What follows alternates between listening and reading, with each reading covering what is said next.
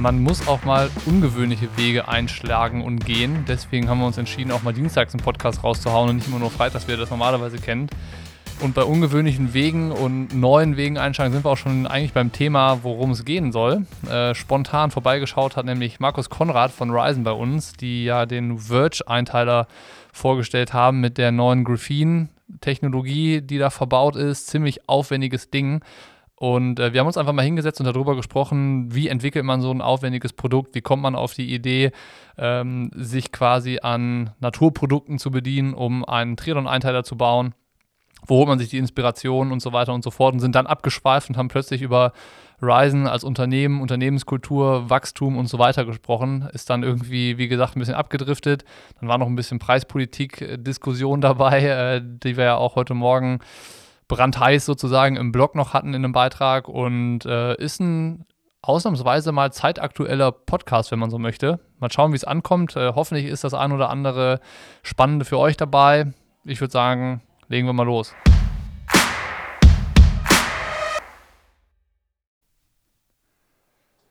Ich glaube, wir hatten noch nie einen Podcast, der so zeitaktuell war, wie jetzt der heute mit dir, Markus. Ihr habt gerade äh, kürzlich erst den neuen Einteiler bei Ryzen vorgestellt und das ist ja auch irgendwie mit der initiale Grund, warum wir äh, jetzt hier sitzen und uns unterhalten wollen.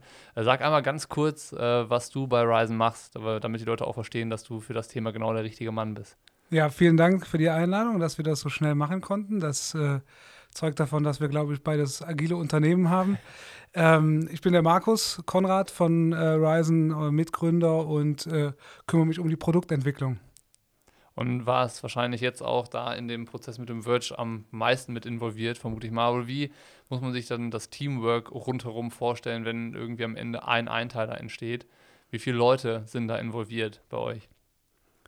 Ähm, also intern sprechen wir davon mindestens drei. Wenn man das Marketing jetzt noch dazu zählt, äh, sind es dann schon vier plus Mario, Preisgestaltung äh, fünf oder wenn man alle halt natürlich vom Operations mit reinbezieht, dann ist es dann auch die ganze Company, äh, weil der muss auch gepackt werden. Der wird einzeln bei uns im Büro gepackt. Ähm, und dann sind wir schon bei über 30 Leuten. Ja, krass. Also. Auch krass, dass Rise mittlerweile 30 Leute hat, ne? Also unabhängig davon, äh, was das für jetzt ein Produkt ist, über das wir gleich reden wollen. Krasse Entwicklung irgendwie. Also. Ja, ist toll, das mit ansehen zu können und Teil davon sein zu dürfen. Ähm, wie das abgegangen ist, äh, gerade in Corona. Ähm, man bekommt immer mehr Leute, die Teil davon sein wollen und äh, wir versuchen so viele wie möglich natürlich ins Team zu holen. Ähm, und jetzt sind wir tatsächlich mittlerweile über 30 Leute. Ja.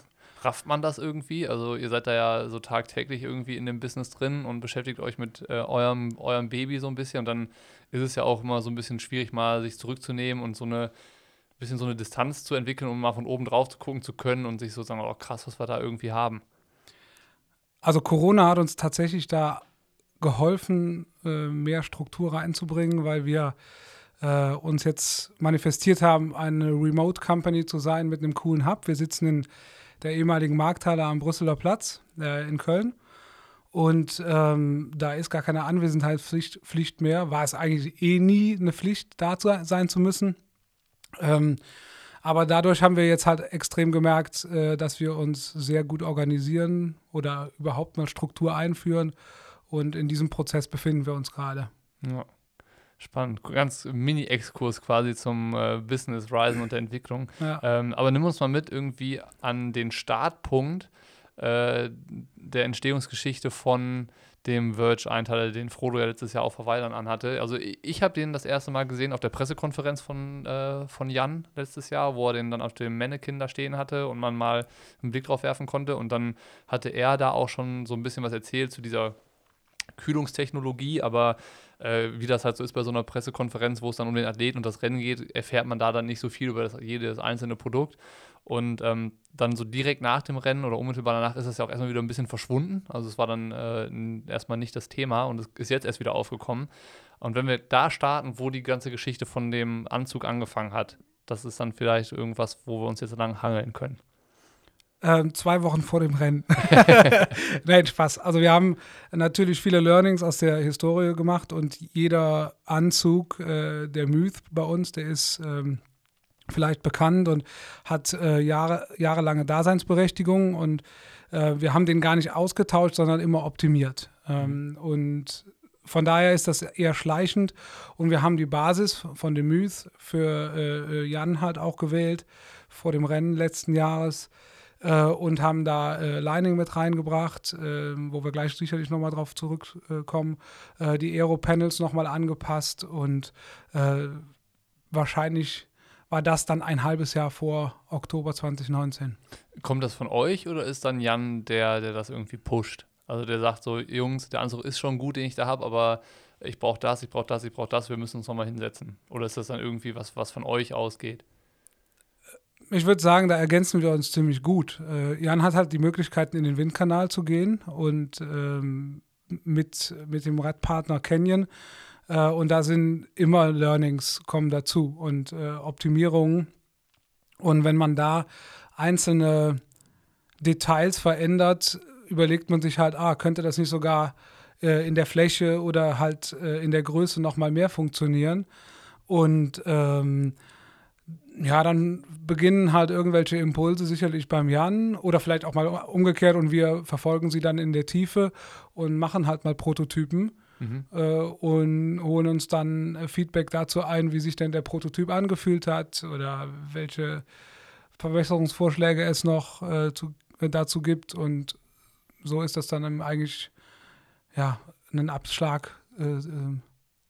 Äh, äh, bei, bei, so einem äh, Impuls, der sich dann entwickelt, wo ihr merkt, okay, jetzt ist gerade hier äh, wieder Entwicklung angesagt, äh, was dann ja das Thema ist, was bei dir irgendwie auf dem Tisch liegt und was du dann so äh, steuerst. Wie geht man dann vor? Also wenn jetzt, sagen wir mal, die Wunschvorstellung ist, ich brauche eben einen Anzug für Hawaii, der mich kühlt oder der irgendwelche Features hat, die wichtig sind, dann kannst du ja quasi dir eine Wunschliste schreiben und sagen, das sind die Punkte, die soll der Anzug können. Aber was passiert dann? Also ist, setzt du dich an die Nähmaschine und fängst an oder wie muss man sich das, das vorstellen, dass so ein Produkt irgendwie auf einer Basis von einem existierenden immer weiterentwickelt werden kann? Äh, genau, letzteres ist der, ist der Fall, dass wir halt, wie gesagt, wir, wir nutzen halt bestehende Suits oder bestehende äh, äh, Verfahren und dann bringen wir die halt mit äh, zu den Produzenten und sagen halt hier, ähm, mach doch anstatt einer genähten Naht mal hier eine Klebenaht oder macht mal hier einen anderen Stoff als der, der da vorher drin war. Und äh, so kommt man dann halt in den schleichenden Prozess. Es ist jetzt bei dem Projekt gar nicht so gewesen, so, wir wollen jetzt Jan äh, explizit in Rekordzeit äh, zum dritten Hawaii-Sieg bringen. Ähm, ich denke, das ist bei Jan immer im Hinterkopf mhm. und ähm, so wie er ja trainiert, äh, kann man da, glaube ich, auch von ableiten, es ist immer eher ein Optimieren als äh, von Null anfangen. Da, dann heißt das irgendwie, ihr sprecht mit dem Produzenten und habt dann diese, dieses schrittweise Rantasten, der schleichende Prozess, den du so äh, beschrieben hast. Und irgendwann ist es ja dann so, dass dann so ein Anzug äh, ja, bei Jan, eurem Probanden, wenn man so möchte, irgendwie im Feldtest dann angekommen ist. Und ähm, wann äh, trifft der so eine Entscheidung und wann sagt der, ähm, das fühlt sich gerade so an, als äh, wäre das jetzt einsatzbereit, äh, weil man kennt das ja auch irgendwie, wenn man ein paar Jahre das schon verfolgt, was Frodo so macht und anstellt. Der ist ja Perfektionist durch und durch. Also ähm, das ist ja alles kein Zufallsprodukt, was da passiert bei ihm. Und äh, gerade wenn er dann jemand oder jemand wie er sagt, passt, nehme ich für auch den Wettkampf dann, ähm, gehört ja schon einiges dazu. Wann, wann äh, ist das bei ihm soweit? Also über die Saison hin hatte in 2019 natürlich Jan halt auch noch weitere Rennen, die er bestritten hat. Und ähm, da spricht man halt dann auch drüber, was hat denn jetzt gerade gezwickt bei dem bestehenden Anzug, was könnte man noch verbessern. Ähm, und das ist eigentlich auch das extrem beeindruckende an Jan, dass er halt nie müde ist, äh, um jede Stellschraube noch so zu perfektionieren. Und ähm, das überträgt sich dann auch auf uns und dann versucht man halt äh, mehrere Dinge mit einfließen zu lassen. Äh, bei so einem Prototyping reden wir dann halt von, ähm, wenn wir halt ein sogenanntes Tag-Sheet, also ein, äh, ähm, ein PDF mit allen Informationen drauf, von der Skizze bis zur Farbgebung und Logoplatzierung und Verarbeitung in die Factory geben. Dann ähm, ist es in der Regel sechs Wochen später so, dass wir ein Produkt in der Hand haben. Und äh, wir haben dann halt einfach mehrere Varianten davon ausprobiert oder mhm. äh, produziert, ähm, um ein bisschen Zeit zu gewinnen. Und dann bekommt Jan die und kann die gegeneinander vergleichen. Und dieser Vergleich jetzt im Speziellen, der hat tatsächlich in der Trainingsphase vor, äh, ich weiß gar nicht wann, ab, im September ist Jan 2019 nach Maui geflogen mhm. und hat sich dann da äh, äh auf Hawaii vorbereitet. Und äh, ja, da hat er quasi erst äh, das finale Go für diesen Suit halt jetzt gegeben. Hatte noch andere dabei, aber also war am Ende des Tages wirklich mit der heißen Nadel genäht irgendwie, weil der Zeitplan ist dann ja schon eng. Ich meine, wenn man schon auf Maui ist, dann, weiß ich nicht, vier bis sechs Wochen vorm Rennen, da ist dann ja nicht mehr so wahnsinnig, wahnsinnig viel Zeit, um irgendwie so eine, ähm, ja, weiß ich nicht, äh, lang fristige Entscheidung zu treffen, weil wenn man mal sich vorstellt, dass äh, im Rennen mit dem Anzug irgendwas schief geht, die Nähte lösen sich auf, meinetwegen, oder der, der Reißverschluss funktioniert nicht. Das sind ja Reißverschluss der Klassiker, den man häufig sieht bei den Rennen, der dann irgendwie aufreißt oder so. Ähm, das kann überall mal passieren, aber bitte nicht auf Hawaii irgendwie. Ne? Dann ist ja auch das Vertrauen, was irgendwie nötig ist, von ihm in euch irgendwie extrem wichtig. Und wenn wir jetzt schon so unter uns sprechen, nervt das auch manchmal, wenn einer so perfektionistisch ist und sagt, das muss noch, das muss noch, das muss noch und irgendwie auch nicht bereit ist, Abstriche zu machen? Oder äh, ist es eine Challenge, die ihr da gerne annehmt? Ich glaube, also äh, so ist das gar nicht, weil äh, wir dadurch, dass wir immer in einem Austausch sind und gemeinsam ein Ziel verfolgen, ähm, äh, ist das überhaupt gar kein Nerven. Das wäre fatal, weil äh, daran wächst man ja und äh, man will sich ja gegenseitig dann halt auch auf, auf das Ziel vorbereiten. Ähm, und wenn was nicht stimmt, ja, dann oder nicht funktioniert, ja, dann äh, hilft das ja nur, wenn man Feedback bekommt. Ja, voll.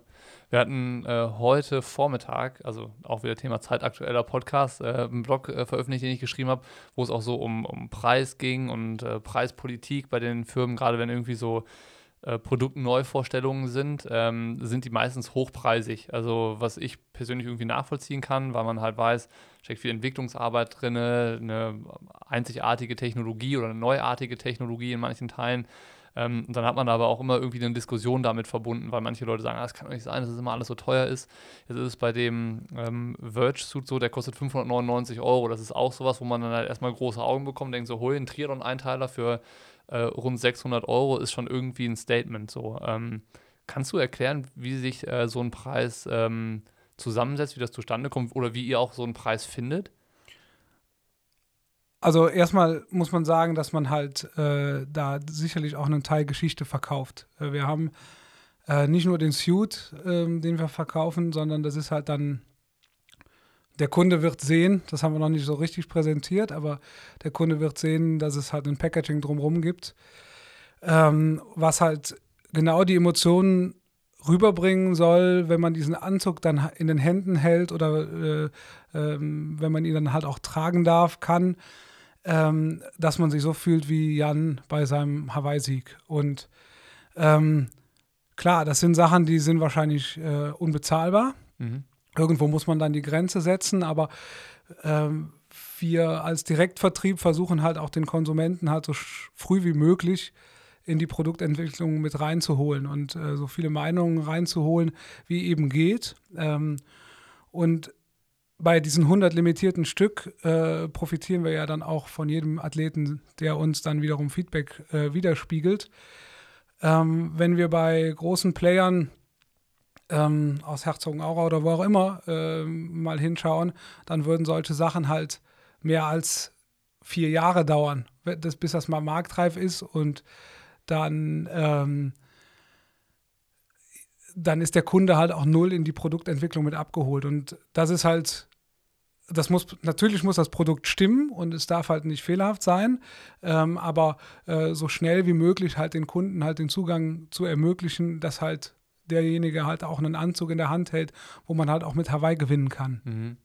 Ich hatte es ja am äh, Anfang einmal gesagt, dass halt irgendwie viel so ähm, Entwicklungszeit und Arbeitszeit und Arbeitskraft da reinfällt. Du hast ja auch gesagt, da arbeiten halt ähm, ja mehr als eine Handvoll Leute irgendwie auch dran. Äh, über ein halbes Jahr in Summe dann irgendwie war das der Zeitraum.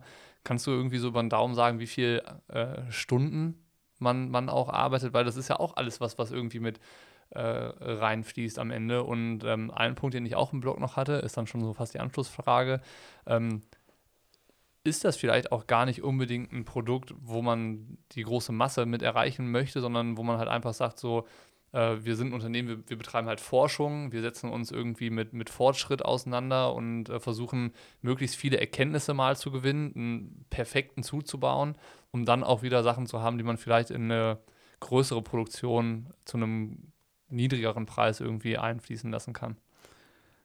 Also das waren jetzt zwei Fragen. Genau. Die erste Frage, ähm, äh, sag mir die gerade nochmal.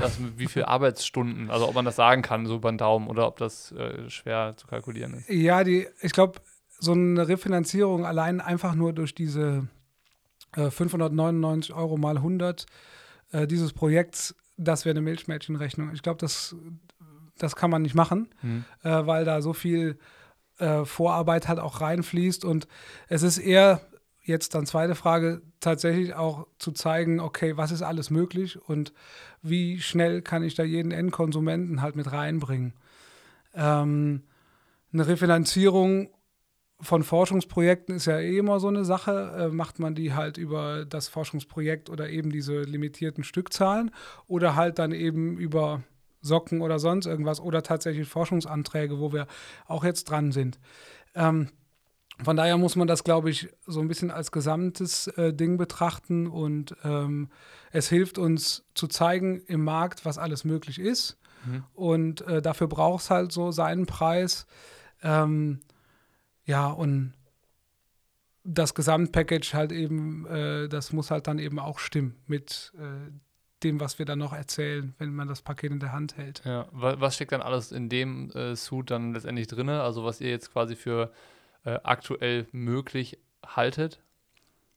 Äh, Erkenntnisse aus dem Windkanal, dass man die halt, die Aero-Panels mit auf die Seite, äh, Körperseite halt mitzieht. Ähm, das Taschensystem, was äh, in der Brust eingearbeitet ist, was eben dann diese Graphene Plus Technologie verarbeitet ähm, und äh, eine Thermoregulation äh, des Athleten optimiert.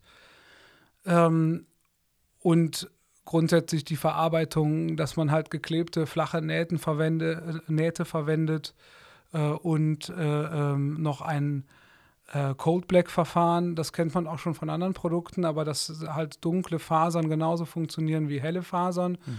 ähm, und äh, UV-Strahlen halt auch absorbieren äh, und dass man zu dieser sogenannten ähm, äh, Kühlungs, ach Quatsch, Verdunstungskälte halt dann nachher kommt. Das hast du gerade Graphene Plus gesagt und bist dann irgendwie in der Aufzählung da so ein bisschen drüber gehuscht. Äh, aber jetzt als Außenstehender würde ich sagen, das ist irgendwie das Ding eigentlich. Also das, was man irgendwie vielleicht am äh, ausführlichsten auch erklären kann. Ähm, du hast ja auch so ein Reagenzgläschen mitgebracht, wo äh, so, so graue Steinchen irgendwie drin sind, wenn ich die jetzt einfach mal beschreiben müsste, ohne zu wissen, was das ist. Äh, erklär doch mal, was Graphene Plus eigentlich ist. Und ähm, du hast es mir schon verraten. Äh, es ist eigentlich nichts anderes als eine Bleistiftmine. Äh, genau, also wir müssen dann ein bisschen auf atomare ähm, Schichten runtergehen. Hau raus, ne? Also hier kannst du jetzt äh, dein Nerdwissen gerne präsentieren auf dem Silbertablett. Ja, so, so nerdy bin ich da, glaube ich, gar nicht. aber ähm, also Graphit kennt, kennt man halt vom Bleistift, von der Bleistiftmine. Und ähm, das ist ein sehr, sehr leitfähiges Material oder äh, äh, ähm, ja, ein Stein tatsächlich. Und ähm, ich weiß gar nicht, wann man da auf, zu der Erkenntnis kam, wenn man mit, einer, mit einem Tesafilmstreifen von so einem Graphitstein etwas abzieht, dann kommt man schon äh, relativ schnell auf atomare Ebene mhm. und spricht von Graphen. Äh, Graphen ist im Grunde genommen der einzige, das einzige Material, was zweidimensional vorliegen kann. Also ähm, normalerweise ist man ja in atomarer Struktur dreidimensional unterwegs.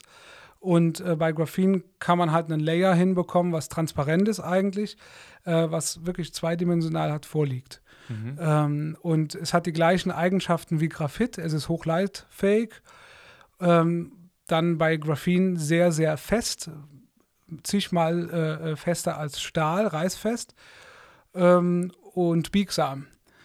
Und ähm, wenn man, man spricht noch bei zehn Lagen übereinander von Graphene, Und äh, dann hat man, wenn man das halt schafft, auf ähm, ein, ein, ein Textil aufzubringen, kann sich anhand dieser Leiterbahn sozusagen die äh, Körpertemperatur äh, verändern, einfach dadurch, dass man an die eine Seite äh, ein Eisblock oder ein Eiswürfel bringt äh, und der wird oder diese Kälte wird halt dann eben über diese Leiterbahn, diese Graphin-Leiterbahn schnell an diese Partien im Körper ähm, geleitet, wo man es halt braucht, also Halb, äh, Hauptschlagadern äh, in der Leistengegend.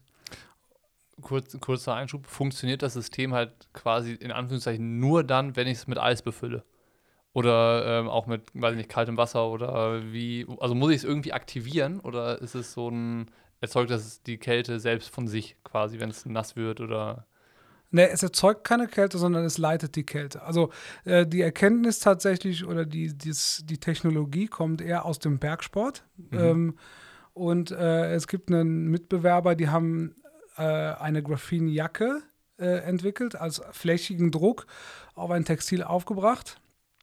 Und äh, wenn man die halt auf links anzieht, gegen die Sonne gerichtet, äh, lädt die sich quasi auf mhm. und ähm, zieht sich die wieder richtig rum an, auf rechts, ähm, äh, hält sie im Grunde genommen oder verteilt sie diese Wärme über den gesamten Körper. Mhm. Und wir sind dann hingegangen, okay, wenn das so rum funktioniert, muss es im Grunde genommen auch andersrum funktionieren.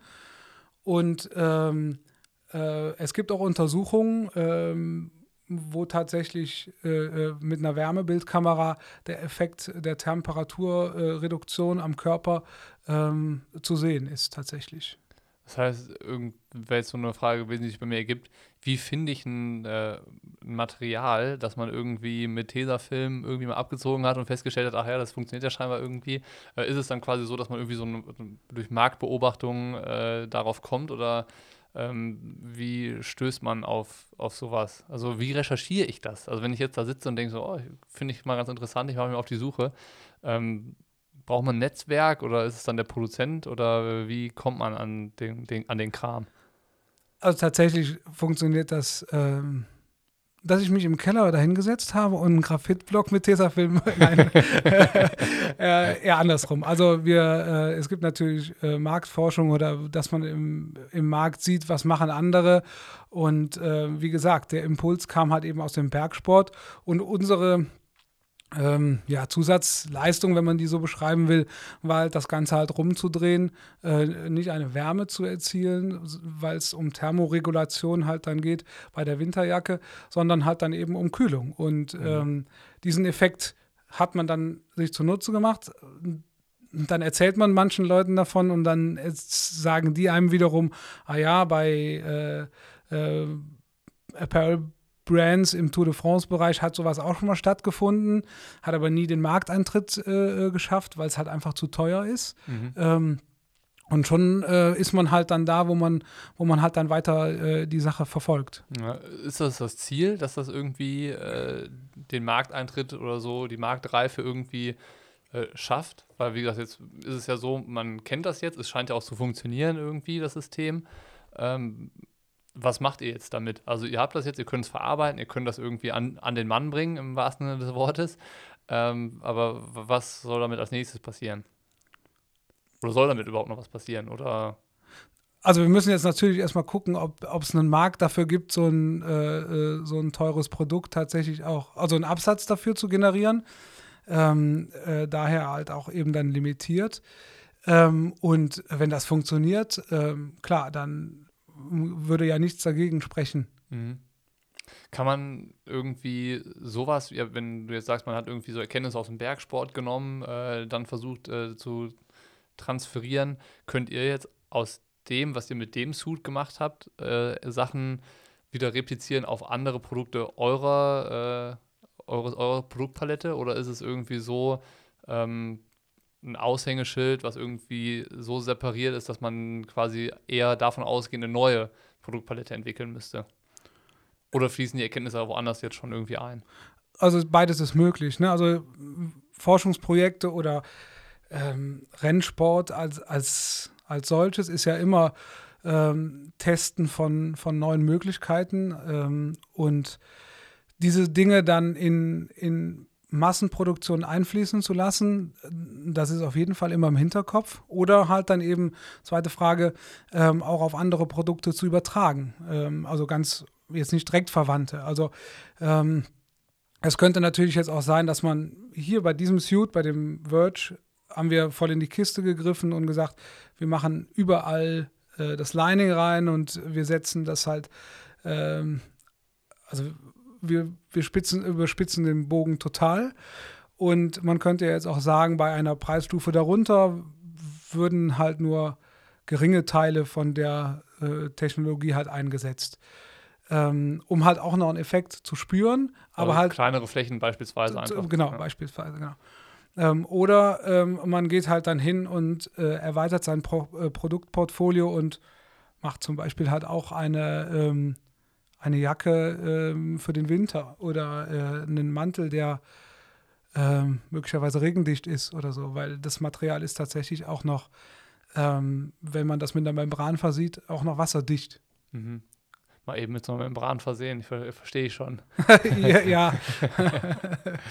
ja, das brauchen wir natürlich schon das Know-how dann von unseren Zulieferern, aber. Ja. ja. Aber wenn ich irgendwie das jetzt so anhöre, ich meine, du hast den, den Zut ja auch mitgebracht und äh, wir packen das ja nochmal in den Blog, um den auch nochmal so im Detail vorzustellen. Also man sieht schon, der ist irgendwie so speziell und besonders. Also es ist jetzt nicht, äh, wird, ich möchte jetzt auch nichts Falsches sagen, also du kannst mich gleich gerne korrigieren, aber ich würde auch sagen, das ist vom Suit an sich gar nicht was für jeden Athleten irgendwie. Also äh, wenn ich mir das Ding angucke, dann würde ich mir fast die Überlegung äh, äh, anstellen, ähm, ich, ich kaufe mir den als Sammlerstück oder sowas. Ne? Also ich bin irgendwie Fan des Sports oder von Frodo und äh, irgendwie auch von äh, Technologie im Sport.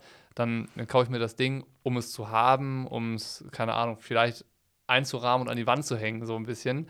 Aber ich persönlich wüsste jetzt gar nicht, ob das für mich ein Suit wäre, den ich auch im Rennen tragen würde. Ist das irgendwie, geht das dann daran vorbei, was ihr damit erreichen wollt, oder wäre das vollkommen okay? Ich meine, am Ende kann jeder mit den Sachen machen, was er will, aber äh, liege ich damit so ganz, ganz verkehrt, so mit der Einschätzung über das Produkt?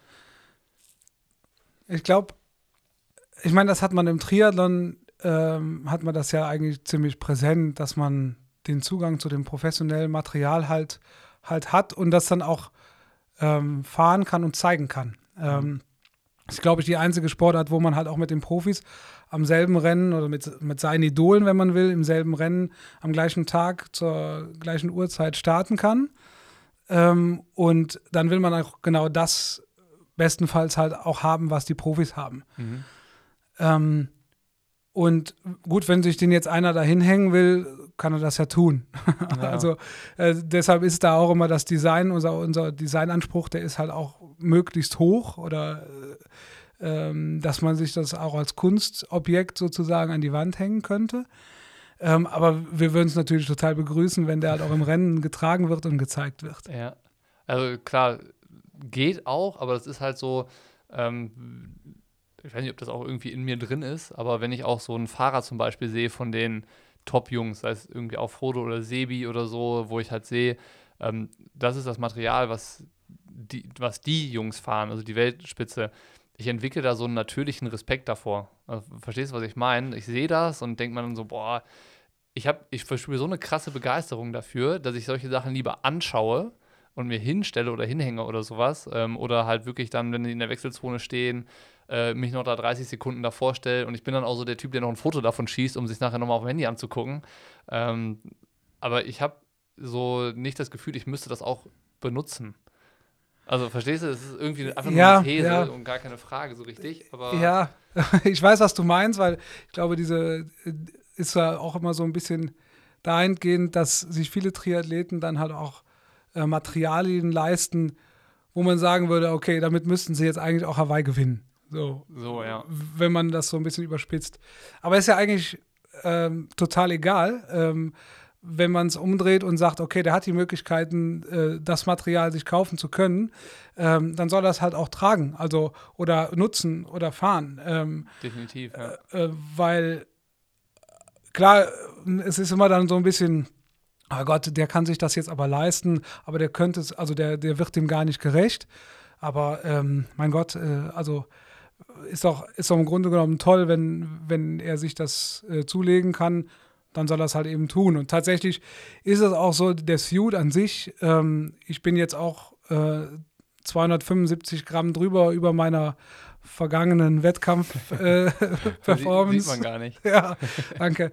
ähm, und ähm, ich hatte den auch an äh, auf der Rolle und äh, also ein Prototyp davon und dadurch, dass der zweilagig ist, ähm, ist es tatsächlich total gut, auch mit einem Bauch, äh, weil, weil sich diese Stoffe äh, gegeneinander reiben und ähm, ja, dann reibt halt nicht mein Bauch am, äh, am Suit oder an der Außenfläche, sondern es sind dann eben die Stoffe, die aneinander gleiten und ähm, das war ein extrem komfortables äh, bewegen, obwohl der so knatsche eng ist. Aber das dann äh, hört sich dann eher so ein bisschen nach äh, Zufall an. Also diese Zweilagigkeit ist ja wahrscheinlich durch die Tasche entstanden und ist ja deswegen im Drinne oder oder ist es jetzt eher so was ja so zweilagige Anzüge sind machen machen Sinn, weil gab es bisher ja auch nicht. Äh, nee, das ist ähm, also wir haben die, wir hätten die auch festkleben können, das Lining innen drin, dann wäre es wiederum äh, einlagig, einlagig oder also man darf das nicht von Einlagigkeit sprechen, sondern es ist halt einfach verklebt. Ja. Ähm, aber dann hat man diesen Effekt halt nicht. Und das klar. Reibung genau. Und dann hat man es halt einfach gesagt, ja, dann lassen wir es einfach äh, nur an den Eckpunkten äh, vernäht. Ja. ja. Ja, die Diskussion, die du gerade noch angerissen hast, ist ähm, auch irgendwie was, was ich äh, irgendwie nicht so richtig nachvollziehen kann, dass sich Leute darüber aufregen, wenn Leute sich teures Material kaufen, um ihr Hobby betreiben zu können. Also ich finde das auch, so wie du es gesagt hast, eigentlich schön, dass es so ist. Und ich denke mir immer, wenn sich das jemand leisten kann, ähm, und er investiert da gerne in sein Hobby und er kauft sich ein Fahrrad oder einen teuren Anzug oder was auch immer, der tut damit ja auch keinem weh. Ne? Also das ist ja am Ende, Ende, des Tages irgendwas, da tut man sich irgendwie selbst was Gutes und dann ist es doch vielleicht sogar noch äh, besser und gesünder, die, die Kohle, die man irgendwie hat, in äh, sowas auszugeben, anstatt äh, in weiß ich nicht, um dreimal um die Welt zu fliegen oder mit dem äh, Kreuzfahrtdampfer über die Meere zu sch äh, schiffen oder ähm, sei es für Zigaretten und Alkohol das, das ähm, Geld auszugeben. Ähm, aber es ist irgendwie auch eine, vielleicht so ein bisschen so eine Sportkultur, die so gewachsen ist, wo dann vielleicht auch immer ein Stück weit Neid irgendwie dazugehört, wenn Leute sich sowas leisten können, was ich selber auch begehrenswert finde oder das auch selber gerne zu Hause stehen hätte, ich es mir aber nicht leisten kann. Ähm, auch nachvollziehbarer Beweggrund für diese ganze Diskussion irgendwie darum.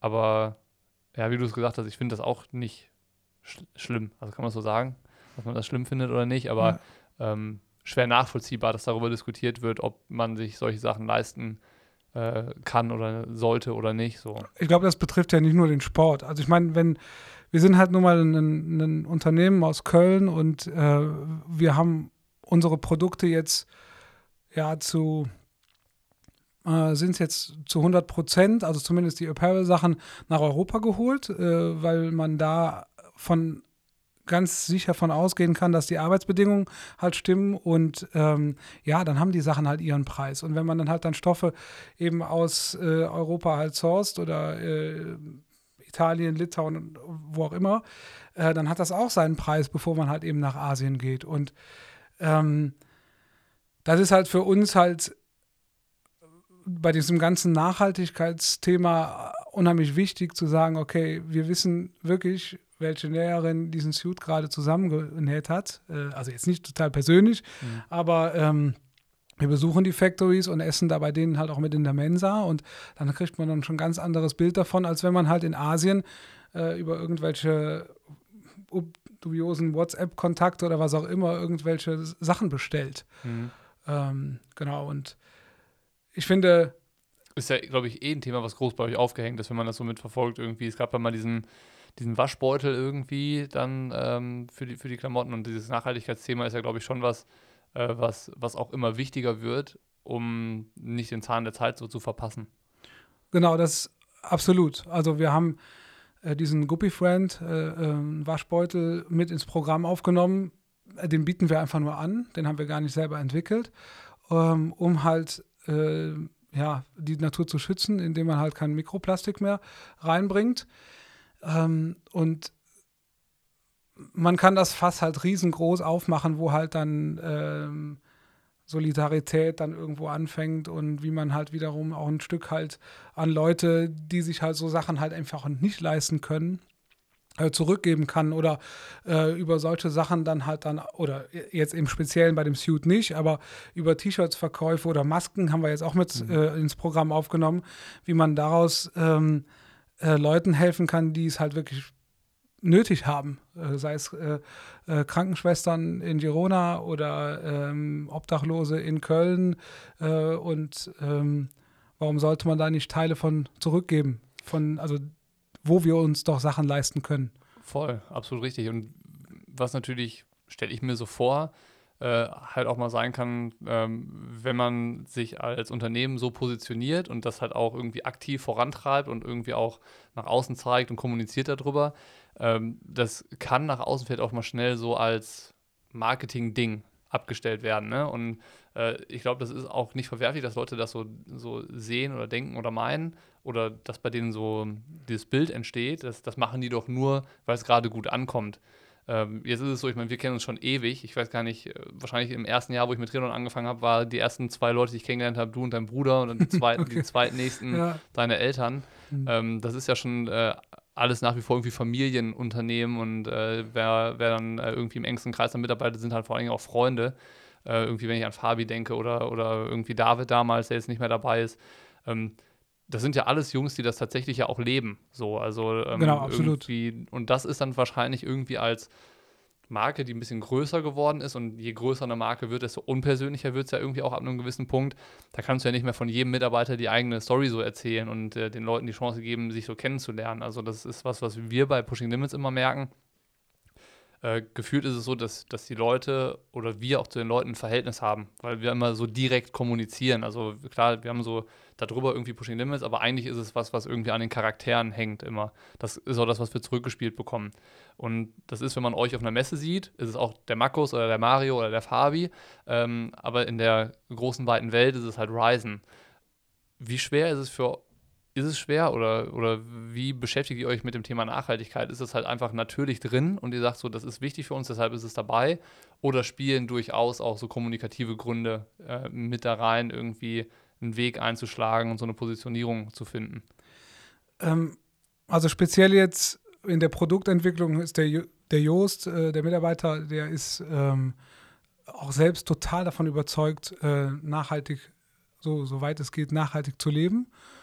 Und äh, wenn wir Produkte anstoßen, schauen wir direkt drauf, sind die recycelt oder nicht. Mhm. Wenn sie nicht recycelt sind, werden sie erstmal beiseite gelegt und äh, wir schauen weiter, ob wir Alternativen haben. Es gibt Möglichkeiten, man muss sich halt dann nur mal ein bisschen intensiver damit befassen.